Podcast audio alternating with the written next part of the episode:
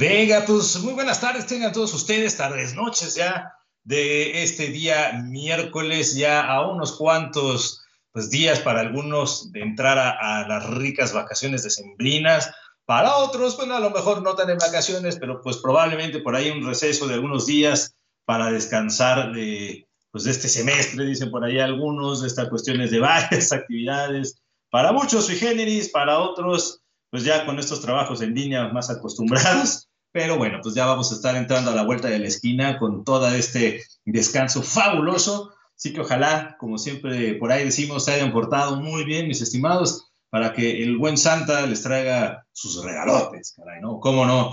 Y les doy la más cordial bienvenida a este su programa de Explorando Historias, siendo ya las 7 con 8 de, de la noche. Y bueno, pues estamos ya todos por aquí con la intención de traer un ratito, por supuesto, de entretenimiento de este 16 de diciembre, un ratito, por supuesto, por acá, de traer, yo siempre digo, por ahí el, el ¿no? Tranquilo, a gusto, disfrutar de una tardecilla, de un buen programilla, y con eso, pues entrar a un, digo yo, pues estado de relajación, donde podamos ya les digo, convivir ahorita, ya luego cenar y ya por fin descansar de una larga, larga, larga, larga jornada laboral para muchos y que bueno, pues esto trae algo también más placentero para que por fin retomemos pilas en esto que llamamos el ombligo de la semana.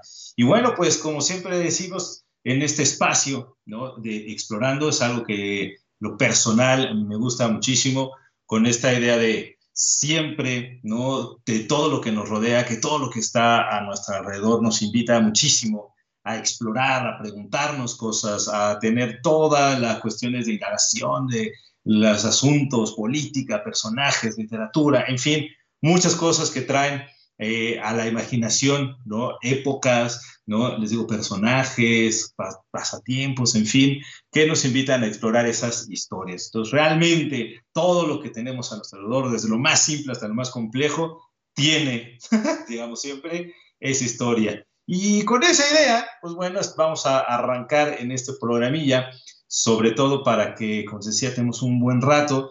Por ahí, ¿no? Tuvimos un, pequeño desliz en el programa pasado, pero ya estamos por acá de regreso, ¿no? Y con toda la intención de dar continuidad a uno de los temas que en lo particular siempre he dicho que me apasiona y que ya le traía ganas, ¿no? Por explorar, por supuesto, y que es una riqueza. Y en el programa anterior decía que con este pretexto de lanzamiento de un pequeño documental que va a salir por ahí eh, en Netflix justo sobre la historia del rock, ¿no? Y sobre todo de esta historia del rock latinoamericano. Pero bueno, pues ahí en lo particular estuve explorando la cuestión del rock mexicano, en lo que se podría considerar para muchos el inicio de todo, todo, todo, todo este gran movimiento musical que hoy en día, bueno, pues ha llegado a pues, trascender no solo en el país, sino pues a nivel mundial, ¿no? Bandas muy reconocidas, pero que, pues les digo que a lo largo de la historia, pues han reconocido muchos como su origen y todos estos elementos que por, en especial, poquito retomando esta idea y aprovechando también los saludos iniciales, también le mando un saludo en especial, ¿no? A un tío, eh, mi tío Luis por ahí González, el cual le mando un fuerte, fuerte, fuerte abrazo, porque ahí platicando con la familia y justamente del programa, este, como dicen ahí entre broma y broma que me toca el zap, así, oh, ¿cómo puede ser? No se te vaya a olvidar comentar esto. Le mando saludo porque él, que de esta historia del rock mexicano, y que justamente cuando surgieron todas estas bandas de los teen tops que decíamos, de los locos del ritmo, y que para muchos se consideran como los padres de este movimiento del el rock, si bien era una imitación de lo que sucedía eh, tanto en Inglaterra como, pero sobre todo en los Estados Unidos, eh, que empezó a adoptar cada vez más esta identidad propia del ser mexicano, de los jóvenes mexicanos. Eh, en primera me recordaba mi tío, que tuvo la oportunidad justamente en, sus, en esos ayeres de hacer una pequeña banda que llevó por nombre Los Tres Reyes Magos, fíjense nada más, ¿no? Eh, curiosidades de la vida, le digo. Pero que esta banda que organizó un tío Fíjense que son datos curiosos que uno se encuentra en la familia. Ya decía yo que traíamos el gen en algún lado. que este tío que tenía su banda de los tres Reyes Magos, curiosamente nos platicaba mi primo y a mí cuando éramos pequeños, que tuvo la oportunidad de estar ahí formando su banda eh, y tocaba justo con Laboriel, ¿no? En este caso, sobre todo no el Johnny que conocemos, que también fue parte de toda esta este movimiento, ¿no? Johnny Laboriel, sino que andaba por ahí también justo eh, unas de los familiares en el bajo, ¿no? Y que tuvo la oportunidad de estar a Abraham Laboriel, pues un ratito por ahí echar el toquín y que bueno, pues ahí uno se entera de que con estas grandes personalidades estuvieron muchísimo, ¿no? Un rato ahí de jóvenes tocando y fíjense, y nos platicaba de que, bueno, está toda la familia, Johnny, Laboriel Jr., ya ahorita, y que si ustedes ubican el nombre, bueno, pues de Johnny Laboriel lo ubicamos, tal cual, así bien su título Cochona, que cantaba con Enrique Guzmán, Angélica María y toda esta banda, que para muchos consideran justo también los padres fundadores del rock mexicano. Hoy en día la familia, eh, pues ya, ¿no? El Laboreal Junior, por sobre todo, muchos lo han de ubicar porque es uno de los grandes bateristas que ha tocado con eh, bandas muy representativas, tanto del rock y pop.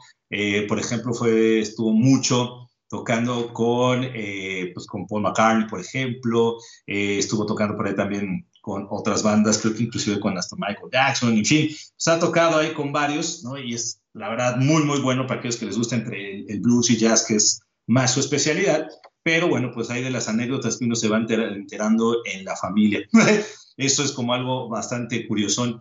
Y por ahí otro, que ese sí, fíjense, eh, me decía, ese también le mando especial saludo también a mi papá, porque también del programa pasado que platicábamos mucho de los locos del ritmo y de toda esta gran banda de los Teen Tops y demás, él justamente me platicaba que de parte de todo lo que era, pues justamente la banda, muchos, pues él de conocer varios, ahorita se me olvidó el nombre de cuál fue, en especial no recuerdo si fue el, el el bajo, si era Rogelio o por ahí alguno de los que formaron la banda de los, con Enrique Guzmán, Armando Martínez, Sergio Martel, Jesús eh, El Tuti y Rogelio Tenorio, que mi papá justo era de la camada, siempre digo yo, de las familias que llegaron a vivir en la, en la colonia del Valle y que justamente parte ¿no? de sus amigos, del círculo, pues justamente me decía que era parte de la banda de los Tintops que llegaron inclusive a convivir juntos, que llegaron hasta casi casi ahí estar en las respectivas casas, ya saben, ¿no? Vente a comer, etcétera, etcétera. Ahorita se me olvidó el nombre, cuál era en especial, quién se me va a matar mi jefe, si de por sí me, dio el regaño, ya saben, hasta los 40 siempre recibe uno esos. Y, eh, pero qué curioso, pues ahí estaba también, dice, no, güey, yo estaba tocando con acá, con estos integrantes, echábamos ahí la casca, jugábamos ahí en, las calles, venía, casi, casi me decía, era, se la vivía ahí con, con mi abuela, etcétera. Y bueno, ahí estaba como uno de esos anécdotas con más. Les digo que este caso curiosón de la banda de mi tío que tocó con este, Laboriel ahí en el bajo, en, su banda de los Tres Reyes Magos. Entonces, fíjense, ¿no? Uno de lo que se viene enterando eh, de esas historias familiares y que con eso, pues también con esa idea nos motivó mucho a profundizar. Les digo, mi primo y yo luego nos metimos mucho ahí en el, rock y conociendo a más bandas todo, pues les mando en especial a ellos dos un saludo tote. Y bueno, pues a mi primo Arturo, por supuesto, un abrazo, porque también exploramos mucho esta historia del, buen rock and roll. Por ahí también a nuestro primo que se llama Luis David, que luego también nos juntábamos a, a rock and rollear sabroso. Y pues, también a mi prima Laura, que, bueno, pues ahí siempre nos regañaba cuando echábamos un buen desmán, pero pues a todos ellos un fuerte abrazo en especial. Y con esta idea, pues vamos a retomar qué sucedía con este gran movimiento del rock mexicano, porque era un gran, gran, gran, eh, pues decirlo de una manera, pues iniciativa que estaba seleccionando, pues así que digamos casi casi la historia, ¿no? De lo que podríamos nosotros llegar a, presenciar, ¿no? Bandas que decía Los Locos, este, llegaron con Tops, llegaron a cada vez a formar su propia historia con esta iniciativa, con una voz de los jóvenes, decíamos, empezaron a representar poco a poco esa idea de, pues, como decíamos, de los años 60, que era como un periodo de intensa transformación de la sociedad, como un resultado de crecimiento económico, demográfico, urbano. Eh, decíamos que se inauguró el primer tramo de la línea 1 del metro, Pino Suárez, este, entre las estaciones Pino Suárez y Chapultepec, donde fíjense que también inclusive por ahí en el año del 69 se crea el primer cuerpo de policía integrado por mujeres, el cual era encargado de la vigilancia del bosque de Chapultepec y todos los jardines de los alrededores. Y bueno, con ese contexto, pues justamente era que los cambios generaron como esta transformación, ayudaron que el fruto, dirían ahí, de las políticas económicas y sociales del régimen que existía en aquella época, pues conjugaron con la tendencia para aquellos que les gusta mucho esta idea de política y economía en el estado de bienestar, ¿no? Una tendencia mundial, el welfare state, y que llega pues a su límite político al final de los años 60, principios de los 70, y bueno, pues que poco a poco el cambio social operado desde esta, esta década fue resultado, pues ya así en materia más económica, de todo ese crecimiento de estabilidad macroeconómica, baja inflación, para ahí estaba el gobierno de Adolfo Ruiz Cortines como uno de las contextualizaciones, el periodo luego de Adolfo López Mateos en los años 58-64, obvio, en la época Gustavo Díaz Ordaz, ¿no? conocido por todo el evento del 68, junto con Echeverría, y que, bueno, pues que poco a poco en este contexto estaba ahí entrando esta corriente del buen rock ¿no? Eh, si bien en la política todo estaba reorganizándose socialmente, movimientos como 68, buscando una identidad, buscando una voz propia, una revolución cultural, dirían por ahí algunos historiadores que fue, por hay muchos diría, según el, psicoanalista Eric Fromm, la libertad de las vocaciones, con esta tendencia, pues ahí entró de lleno este movimiento musical cultural que impulsado por los jóvenes, mucho por sus convicciones que confrontaron pues al status quo, ¿no? Decía mucho este conservadurismo, a la fe de sus mayores, al dogma, ¿no? Al deber ser dogmático y que los hijos vivían en aquella época como esa, pues, versiones del mundo que justificaban con el poder del mando del papá, ¿no? De los padres violentos, autoritarios y que habían dejado una marca durante mucho, mucho, mucho tiempo. Y con ese contexto, eh, que fueron cambios también ideológicos de modernización, cambios de ideología, de lo nuevo, representaciones colectivas, actitudes, costumbres, creencias, pues formarán parte de esa modernidad y progreso que en el caso de México pues va a formar parte de ese adjetivo, dirían algunos, civilizado, ¿no? Y en América Latina, bueno, pegó, ¿qué les puedo decir? Muchísimo, y eso pues también va a ser parte, ¿no? De lo que la música, ¿no? Eh, va a traer ¿no? Ahí como ese germen. Y cerrábamos mucho que con ese crecimiento del rock que empezó con imitación de los Estados Unidos y de Inglaterra, inicia ya teniendo su propia voz, algunas bandas que se aventuraron ya a crear sus propias rolillas, justamente entre la década del 60 a los 70, entre este contexto, para muchos se les considera como la época dorada del rock and roll mexicano. ¿No? En ese contexto eh, es ahí donde está muchísimo, porque también muchos decíamos eh, y terminamos que la radio se vuelve también rock and rollera, así súper pro, con éxitos comerciales de rock and roll como eh, la 590 AM, que era una estación del núcleo Radio 1000, ¿no? Y que comenzó a pasar mucho rock and roll en el 58 aproximadamente. Tenían un programa de historia del rock en México, famosísimo, que se llamaba La Pantera.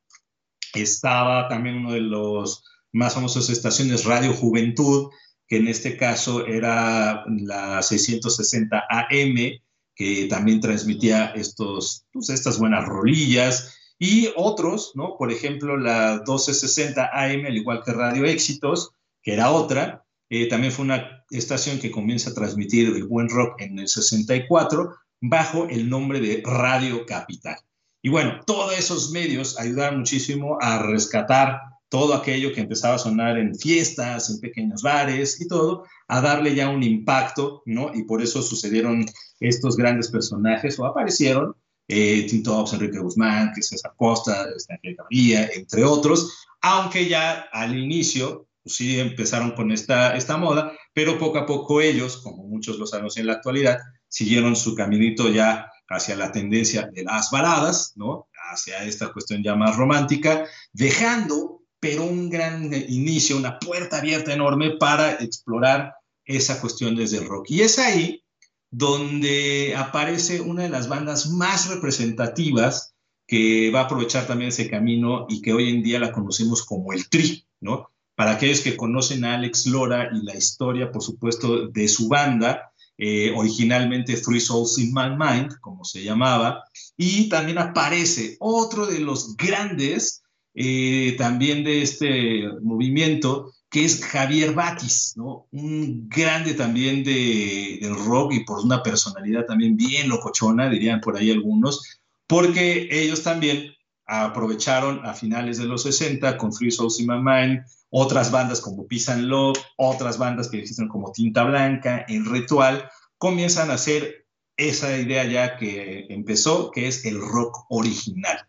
Letras propias, sonidos originales, aunque en un principio sí empezaron todavía a hacer, a pesar que eran rolas originales, todavía estaba marcado con la tendencia de escribir las canciones en inglés en algunos casos. Eh, apenas estaba esa transición entre pasarlas al español, pero pues el mercado y todo lo que se hacía difusión por parte de las estaciones de radio, pues sí todavía estaba la tendencia que se hicieran en el idioma del inglés. Entonces, bueno, pero ahí estaban ya generando este superavance. Eh, el Three, o, bueno, el Tri, o antes Three Souls, Peace Love, eh, Javier Batis, que les digo estará bien, bien locochón. Y por ejemplo, eh, este es milenario, yo, ya, digo que Alex Lora ya está como Chabelo. Ese cuate vive y vive y ya va y festeja cada década, cada década con discos y todo. Y ahí sigue, ¿no? El, condenado. Y Three Souls in My Mind, pues es característico de este movimiento del rock mexicano, su mayor concierto, por supuesto, es la trascendencia que tuvo en el Festival de Rock y Ruedas de Avándaro, que se llevó a cabo el 11 y 12 de septiembre del 71 y que fueron ellos inclusive los que cerraron ese mega, mega evento. Eh, Sin Mama y Alex Lora formaron su grupo en la secundaria y si memoria no me falla, también le mando un saludo por ahí a Luis Favara y a este, al buen Napo, porque ellos vivían por las Águilas y por ahí cuando está Televisa, porque por ahí estaba justamente la casa del buen Alex Lora. Y en algún momento de la vida, en la secundaria, nos habremos cruzado. Este, creo que por ahí lo vimos en la esquina y tomando el, pecero, ah, hace muchos, muchos, muchos, muchos ayeres. Y bueno, pues toda una leyenda, ya saben, nosotros echamos, no, Max, está ahí buen Alex y todo. Y bueno, de ahí se inician varias anécdotas de, así que de chavos y del buen rock. Pero por ahí andaba, ¿no? El buen Alex eh, con esta idea de, secundaria, ellos estudiaban, bueno, él, la banda que estudiaban, eh, tocaron en fiestas, tocaron en fiestas privadas, dirían en aquella época para los juniors capitalinos.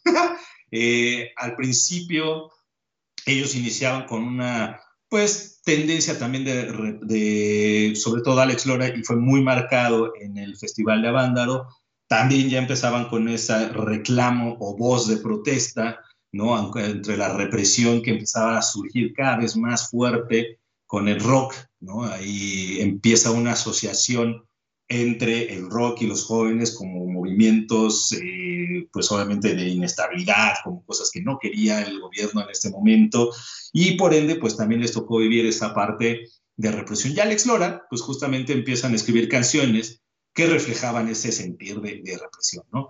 También reflejaban una característica que tenía Three Souls in My Mind, era que reflejaban la vida cotidiana de la gente, este, sobre todo en, el, en aquel nombre Distrito Federal, ahorita estamos más acostumbrados a decir Ciudad de México, pero bueno, en la cotidianidad del Distrito Federal, con críticas muy abiertas. E-, ellos iniciaron con la brutalidad policial, la corrupción política, justamente iniciados 60 y 70, en México estaba ya la parte de la guerra sucia, este, aseguraban que sus temas, bueno, pues eran muy, muy fuertes, entonces ellos tocaban mucho en lugares como los hoyos funkis, se llamaba en esa época, que eran lugares muy clandestinos, donde los grupos iniciadores del rock mexicano, como ellos, estaban los Duk Duks, estaba Enigma, que si los buscan ahí en las redes, eh, en, internet, hijo, váyanse a estas joyitas del rock, tienen un estilo muy peculiar eh, en cuestión de sonido, en cuestión de ritmo, eh, los Duk Duks y Enigma que son básicos, y ahí es donde realizaban ¿no? sus pequeños conciertos alternando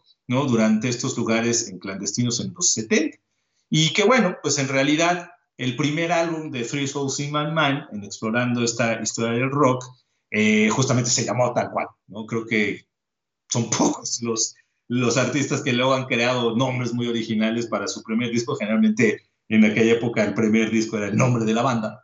Y en este caso, Three Souls in My Mind era el título de su primer disco, ¿no? este, su primer álbum.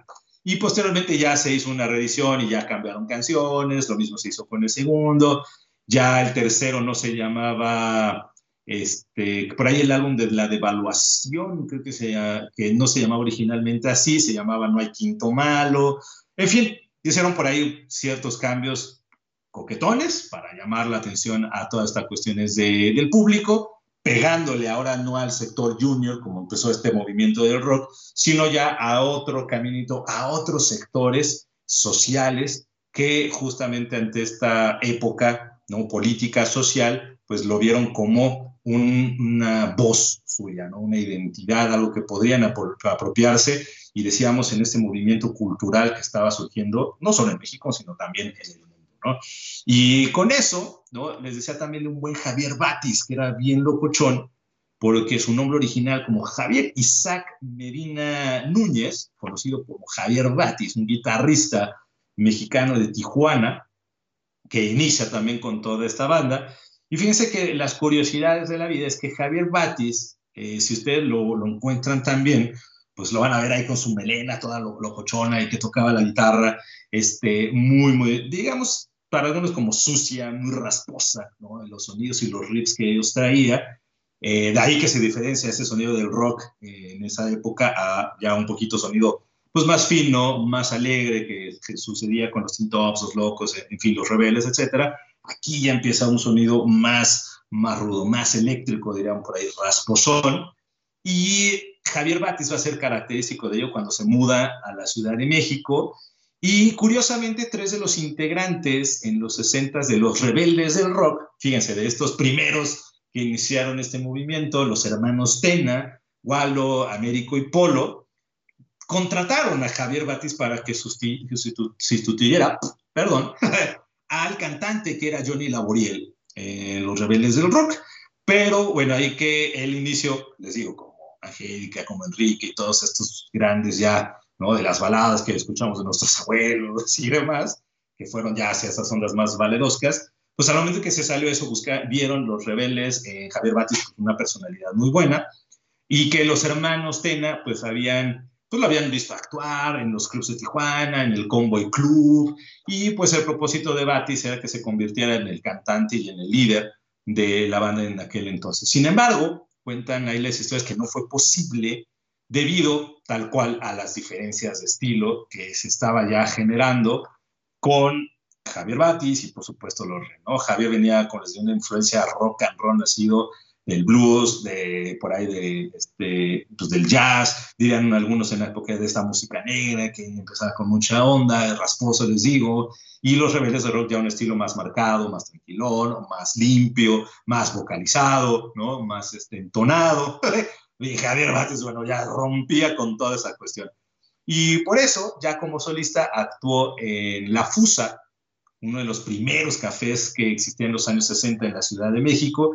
Y bueno, pues ahí Javier invita a dos elementos de los TJs de Tijuana, que lo acompañaron y bueno, con un gran éxito desarrolló pues muchas temporadas eh, pues ahí acompañado y bueno, se hizo cada vez más convirtiéndose en una figura muy famosa del mundo del blues y es contratado ya para tocar en diferentes bandas. ¿no? Les digo, no estaba en este, ya estaba en la Terraza Casino, eh, ya para el 69 su primer concierto masivo al aire libre, que fue por el Departamento del Distrito Federal, en la Alameda Central, imagínense nada más, y en donde según algunos cálculos había como 20 mil personas, y es ahí entre la audiencia, y bueno, pues ahí empieza mucho el despegue de toda, toda, toda esta nueva onda que ya traía el rock. Y obviamente para el sector social que estaba eh, pues con esta idea más de jóvenes pues universitarios, preparatorianos, que vieron por estas cuestiones de represión, con estas cuestiones de quitarse el yugo por parte de lo que decíamos, ese autoritarismo, ese conservadurismo y esa idea, pues vieron en estas figuras de Free Souls in My Mind como Javier Batis, pues una voz, ¿no? ahora sí dirían algunos ese liderazgo con el cual pues justamente estaban adentrándose y que pues estaban muchísimo con, con esa onda. Y bueno, con esa pequeña idea en los cuales estaba justamente por ahí estos buenos rock and rolleros, es entonces por ahí que quiero aprovechar, por supuesto, para mandarle eh, un gran saludo a la banda rock and rollera que también metió en esto, eh, al buen Alon, ¿no? al buen Alonso Álvarez, que este, siempre con todo ese gusto de escuchar la música, de estar ahí bien metidísimo en todo este buen rock and roll. A Javier, por supuesto, les decía yo a Luis Favara, que somos músicos a más no poder.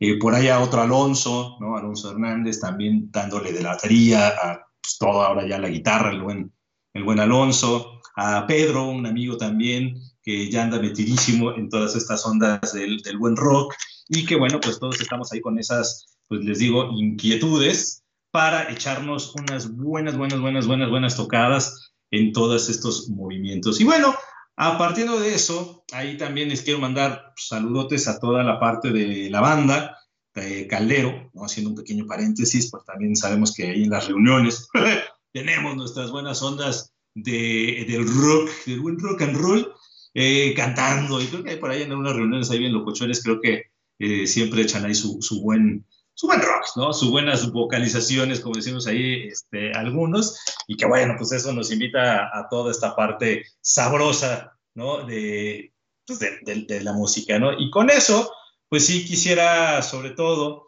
también mandarle saludos en especial por ahí que traemos con esta buena onda y una dinámica que traemos con todos, hablando del rock, por supuesto que no se pelea con las cuestiones del deporte, porque el buen rock también anima a los buenos deportistas que tengan ahí su, su musiquita para darle sabroso y rico a, al, al ritmo, porque pues ahí los queremos invitar también a que con solo esto pues empiecen a participar en una dinámica que traemos muy locochona, eh, Radio con todos y con, estamos participando, o bueno, invitados a la participación en nuestro giveaway con Rock Motion, justo, ¿no? Hablando del nombre y hablando de la buena música, pues también está conectándose con tu latido. Y es muy fácil la dinámica que ustedes pueden realizar en esta oportunidad porque es muy fácil participar en esta dinámica que traemos para todos ustedes con Rock Motion. Y con esta idea, seguir ambas cuentas, los invitamos a que sigan ambas cuentas de caldero.radio y Rock Motion con Road Experience en Instagram, con la cual ustedes deben de dar like a, a las publicaciones de ambas cuentas. Pero ¿qué sucede ahí? ¿No? Hablando de todas estas dinámicas, la intención es que puedan comentar en cualquiera de los posts de Instagram o en ambos para que tengan más oportunidades de ganar etiquetando, etiquetando a un amigo para que también participe y siga los mismos pasos. Tienen que seguir los programas de radio que estaremos anunciando en los diferentes banners publicados en ambas redes sociales, Facebook, eh, Instagram, donde el objetivo es ir construyendo una frase con base a las palabras que se irán dando en estos programas, ¿no? Entonces, por parte de Caldero, los vamos a invitar a que puedan ser un día de locución y créanlo que estén donde estés, es una cosa, qué cosa, cara, qué cosa, es toda una experiencia, dirán ahí casi, casi religiosa. no, los invitamos, por supuesto, a que tengan aquí su, su experiencia y por parte de Rock Motion, pues sean ganadores de un sensor de brazo para que puedas lograr tus objetivos, por supuesto, entrenando de manera inteligente, monitoreando, como dicen ya las ondas ahora, tu frecuencia cardíaca y bueno, el ganador será elegido de manera aleatoria y se anunciará el 21 de diciembre en el programa de Rodo Experience. Entonces, preparen muy bien su oído porque esto se va a poner más que bueno. Y bueno, pues ahí juntando siempre con el ejercicio, yo siempre digo, bueno, pues yo qué les más qué les voy a decir. Yo con las cuestiones musicales, el deporte, este, correr y todo, y preguntaba ahí con los, los buenos de Rock Motion toda esta idea, porque, hijo, yo esa medición de los ritmos y del ritmo cardíaco, y si se ponen al personaje que les voy a decir ahorita, que es característico del rock también en esta onda, que es un Carlos Santana. escuchándolo en sus buenas épocas de los 60 y 70, haciendo un buen deporte, uff, yo en lo personal agarran un ritmo, mis chavos, que, que para qué les cuento. agarran un ritmazo que hasta ganas hay de mover la mata en lo que uno va corriendo y digo, alguna vez creo que sí lo hice la verdad creo que no lo vuelvo a hacer porque si te, se te quedan viendo así no manches, este cuate, ¿qué, qué le pasa? Está, ya está un poquito loco ahí el, cuate, se le cayó el tornillo, porque en serio que uno va escuchando ahí las buenos riffs de Santana de los 60, este, y con eso, pues uno va corriendo en lo personal y se emociona, y se emociona, y se emociona. Ya cuando vas viendo tus ritmos este, y tu, el famoso pace, ¿no? El paso que tienen ahí por kilómetro, dices, soy hijo de la mañana, ya bájale, ¿no? No va a morir ahí de infarto. Pero uno se prende, ¿no? Y, y, en lo personal digo que con las buenas rolas de Santana, este, uno bueno, ¿no? les, les recomiendo correr con, con esa música de, de, Santana que genera en sus épocas súper, súper, súper, súper, súper sabrosonas, porque el buen Santana también inicia esa idea de, pues lo consideran la parte del rock chicano, fíjense que de los años 60, 70, y el buen Santana empieza, eh, les digo que en lo particular, en lo, me gustan mucho esos inicios que tiene, eh, por ahí, eh, como buen guitarrista, y que, insisto, como que se me antoja verlo, eh, no he podido. Aquí es que han tenido la oportunidad de ver ahí a, a Santana, hijo, mis respetos, porque esas ondas de los 70, escuchando Black Magic Woman, eh, uff, dicen por ahí los artículos, siempre se eteriza la piel al escuchar ese inicio de Black Magic, para aquellos que son rockeros de corazón, liros, diríamos, por ahí algunos, yo creo que ya se imaginaron ese buen riff de, de Black Magic Woman, o Guajira de 1974 de Carlos Santana, ¿no? Que dices, uff, uff, uff, ¿no? ya emocionados, ¿no? ya voy a correr, ahí los dejo porque a escuchar a, a, este, buen, este buen rock. Porque fíjense que la Rolling Stone ya para el 2003, ya un poquito más adelante, lo ubicó como en el vigésimo lugar en su lista de los 100 mejores guitarristas de todos los tiempos, ¿no? Santana, eh, que nace en Autlán de Navarro, Jalisco, en México, aunque, ¿no? Él sí se pone ya la nacionalidad este, estadounidense, ya unos cuantos años después, pero él aprendió a tocar el violín, empezó a interesarse luego con, con la guitarra, dicen que a partir de entre los 8 y 10 años, fue influenciado principalmente por otro famosísimo de que le consiguieron también esta idea del rock chicano, que empieza justo en estas épocas, que era Richie Valens, y aquellos que ubican este nombre del buen Richie es el que hizo famosa la musiquita de la banda. Entonces, yo creo que por ahí todos, claro, ¿no? Esta cuestión es de, yo sé que ya la cantaron, es justo Richie Valens, uno de los grandes que también inicia esta esta onda, esta corriente de lo que empiezan a denominarse como rock chicano. Y Santana, pues, ha influenciado mucho de este personaje y de ahí también empezó a estudiar y a dedicar mucho eh, sobre la guitarra a sonidos como de B.B. King, otro grande, grande, grande de, del blues, ¿no? Este, también se los recomiendo mucho. Y bajo justo, mira, B.B. King, T-Bone Walker, John Lee Hooker, y fíjense nada más, bajo la tutela de Javier Batis. También por eso lo mencionábamos, porque cuentan por ahí que Javier Batis, como uno de los grandes también del rock, maestro, tutor de, San, de Carlos Santana, y que de ahí, bueno, pues ya se desprende un sonido muy, muy original de este súper personajazo del el rock, ¿no? Eh, Carlos Santana eh, empieza muchísimo con estas ondas de, de la música, tiempos decían que empezó mucho trabajando por ahí de, lavaplatos, en restaurantes, decidió convertirse luego en un músico de tiempo completo. Para los años más o menos 65, 66 más o menos, eh, fue un asistente del famoso club Fillmore West, que era propiedad del promotor Bill Graham, y que en una función, parece ser, el músico Paul Butterfield estaba ahí programado para actuar, que no pudo hacerlo, cuentan los rumores, la historia, y al parecer Graham, Bill Graham, este propietario del Club Fillmore West, reunió a una improvisada banda de músicos que conocía y a través de conexiones con la banda, con Grateful Dead, en fin, ¿no? Pero aún no había elegido a todos los guitarristas.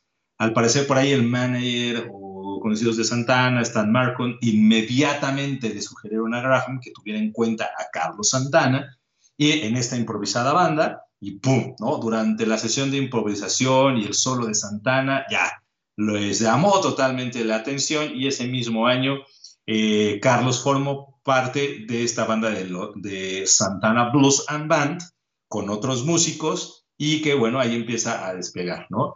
Obviamente Santana Blues Band ya simplemente se le empezó a denominar como Santana, y bueno, ya Santana es el nombre del grupo o de la banda, como también ya del mismo, ¿no? Como de guitarrista. Entonces ahí es algo, ¿no? De repente curiosones, ¿no? De los nombres que uno va apropiando. Me acuerdo mucho de Bon Jovi, por ahí hay un video cómico de cómo se originó su nombre, pero bueno, la agrupación que se origina por, accidente, tal cual, pues publicó ya muchos éxitos, álbumes, toque hijo, se ubican a Santana, pues empieza con una mezcla muy sabrosa, no solo del blues, del jazz, del rock, eh, ya más influenciado con esta idea chicana, también empieza como con toques medio afrocubanos, dirían ayer, uno rock latino, y bueno, ya es algo que caracteriza muchísimo a Santana, que publica su primer álbum en el año de 1969 convirtiéndose en un gran, gran, gran éxito, alcanzando el puesto eh, número 4 de la lista de éxitos eh, en Estados Unidos. Y eso lo llevó a, ¿por qué no? no? Si ustedes lo ubican también, si yo mencionaba a Three Souls in My Man, del, famoso Tri, en el Festival de Avándaro, Santana logra tener una de sus grandes representaciones en el festival al cual justamente dicen que Avándaro toma su base, que es Woodstock, ¿no? Eh, los presentó a un público internacional, obtuvo elogios, muchos de los músicos, de la crítica, bueno, en ese festival sabemos que ya platicamos de Woodstock, que es todo un gran, gran tema que hay alrededor de, de todo este super evento, y ahí justo con su sonido de hard rock y con su sonido, pues les digo, medio blusero, eh, hay muchos videos, se pueden ahí escucharlo, este, van a ver que es un estilo bien particular, bien, loco, bien padre, ¿no? La verdad que estaba por ahí el buen Santana. Y empieza a despuntar con esta idea de, ¿no? Movimiento ya de rock, a pesar de que está en Estados Unidos, pues parte, muchos se lo atribuyen como su origen, ¿no? Decíamos por acá en México, se lo atribuyen mucho a todas estas influencias en Tijuana, como parte también de este movimiento este, del rock chicano, ¿no? Entonces, bueno, pues ahí también se le considera como uno de los pilares de este movimiento. Entonces, como ven, ya se empieza a abrir, ¿no? Esta, esta cuestión desde la historia del rock y que háganse su listita. Yo, yo sí los invito a hacer su buena listita del rock para, bueno, ahorita tocando el tema de rock, para, para correr o para todo. Y si no, pues pongan ahí la lista para el chai, café, la plática, porque escuchar estos grandes, la verdad, ahora uno entiende, ¿no? Los sonidos en los cuales unos, las bandas en la actualidad pues están trayendo inclusive de rescate sus bases, sus influencias, ¿no? Inclusive parte de las letras y por qué siguen siendo grandes estos, estos músicos, ¿no? Eh, inclusive les decía que en esa época con, con Batis estaba justamente este personaje que era Richie Valens, ¿no? Eh, justamente Richard Steven Valenzuela. Creo que por ahí hay una película de este personajazo eh, que sacaron porque justamente él vivía, bueno, en la zona del este de Los Ángeles, en el barrio Pocoima, eh, de padres mexicanos, les digo que ahí está un poquito, y por eso se les da esa línea de también parte de, la historia, y que muchos dicen que a los 17 años empezó con esta cuestión de la guitarra, fue uno de los pioneros del rock, eh, tocaba en su garage, donde iban dos eh, pues, sus compañeros, ahí empezó con toda la historia del gusto por la música, él mismo construyó su guitarra eléctrica, cuentan por ahí, con materiales de desechos, y bueno, pues ahí empezó mucho con la difusión desde de Rich Vance y La Bamba, una canción tradicional con la cual se haría de la fama y un gran número de seguidores. Y ¡pum! ¿no? Alzó, bueno, no muchos, sino muchísimo con toda esta idea. Y sobre todo por ahí, una de las cosas que también hacen de Richie Valens, no solo la, pues, la, la, bamba, pues también fue el momento desafortunado de su muerte. ¿no? También fue muy sonado y así como pasaba con esta película de James Dean, que pues haciendo con este honor de la música y lo que sona, sonaban, la muerte de ambos personajes los ayuda pues a considerarlos como estas leyendas, estos casi casi mitos, ¿no? Este, grandes personajes del rock lo ayudan a mitificar casi casi todo lo que está alrededor de ellos y pues que también ya la, historia de la música pues los han considerado, ¿no? Como estos grandes que han ido aportando a estos súper grandes movimientos, ¿no? Sobre todo a finales de los 60 y 70, eh, cuando también en mundo contextual, digo aquí en México, pero estaban los derechos civiles, obviamente pega la idea de la guerra de Vietnam que estaba sucediendo en Estados Unidos y por supuesto en Vietnam, que eran temas apremiantes en toda la política, la represión por acá en los 60 con, el caso de México, el halconazo, que también ahí es otro tema ya más político que uno se puede interesar, eran los temas apremiantes. Y bueno, en ese caso los jóvenes, en este caso mexicoamericanos, chicanos, que se llamaban a sí mismos con ese orgullo, lo que alguna vez se consideró un término despectivo, pues muchos salieron a las calles para defender sus derechos, bandas como Tierra y El Chicano crearon una nueva música que trataban de decir algo de esa herencia chicana, de sus luchas por la igualdad, la justicia, eh, con esta banda de exponer los problemas de identidad cultural, luchas que iban mucho por esa asimilación, y pues el rock chicano surge como una forma eh, pues de este movimiento cultural, ¿no? de arte, dirían ahí algunos, de arte musical, con el poder de pasar a esta corriente y rendir homenaje a las culturas nativas, capturar la experiencia chicana única y bueno, pues empezaron a unificar ¿no? las raíces mexicanas con estas corrientes estadounidenses que ambos se vivían en estas esferas, muchos oprimidas, y que bueno, pues ahí empezó el auge de estos ¿no? movimientos y los músicos se rebelan, ¿no? Pues va la tendencia, les decía en este contexto, contra el viejo mundo y adoptan el estilo mexicano, latinoamericano en su propia música y de ahí pues nace esta corriente muy, muy, muy, muy rica, muy llamativa. Sí, si ustedes ubican la banda, Richie Valens y todo, tiene más peculiaridades en cuestión de ritmos, en cuestiones más, dirían algunos, como bailables, dirían por ahí algunos, pero para estas cuestiones ya más en letras, ya más en cuestiones de todos los reclamos, sí también tiene su particularidad con esta idea que les acabo de comentar de identidad no chicana y esta cuestión es de rebeldía, ¿no? Por ahí estaba otro que era Trini López con Corazón de Melón en los años 60, también fue muy, muy famoso y que, bueno, pues les decía, se suma Carlos Santana con toda esta corriente que ya siguió ahí, digamos, entre el vecino del norte y nosotros, y bueno, ya se empezó a despuntar hacia otra, otra, otra corriente muy rica por explorar, ¿no? Y que también trajo muchos frutos para estos movimientos.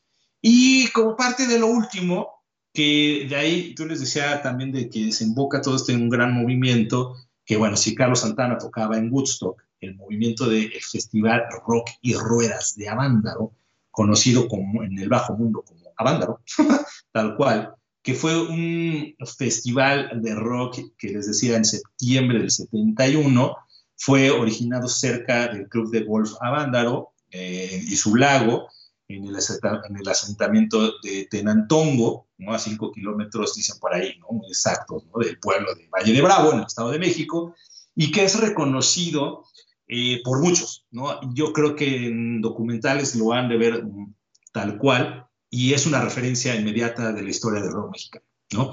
Es reconocido quizá como el mayor concierto de rock en la historia de la cultura, este, de estos justamente movimientos que se llaman como Three Souls, eh, Duke Dukes, etc. Y fue un festival producido por la compañía promotora, este, promotora Go S.A. de los hermanos Adolfo, Eduardo y Alfonso López Negrete, eh, que justamente, también un promotor deportivo que estaba por ahí, este, Justino Compean Palacios, el productor de Telesistema Mexicano, Luis de Llano, ¿no? Macedo, tan importantísimo por esta cuestión de Telesistema Mexicano, y ocurrió tal cual todo esto en el pináculo, en el clímax de uno de los grandes conceptos que existe en ese momento, que es la cuestión de contracultura. Eh, conocido eh, para muchos, dirían, y los que vayan y entrevisten en algún momento a Luis de o a Trisols o a todos, este movimiento de contracultura, muchos le empezaron a llamar como la onda. La onda que celebraba la vida, la paz, el amor, el arte, todo, todo, todo que se englobaba yendo hacia esa cultura preestablecida del sistema, del conservadurismo, etcétera, etcétera, y empieza toda esta nueva corriente. Ya yo les recomiendo, eh, siempre salimos con el, el, libro del día, el libro del programa.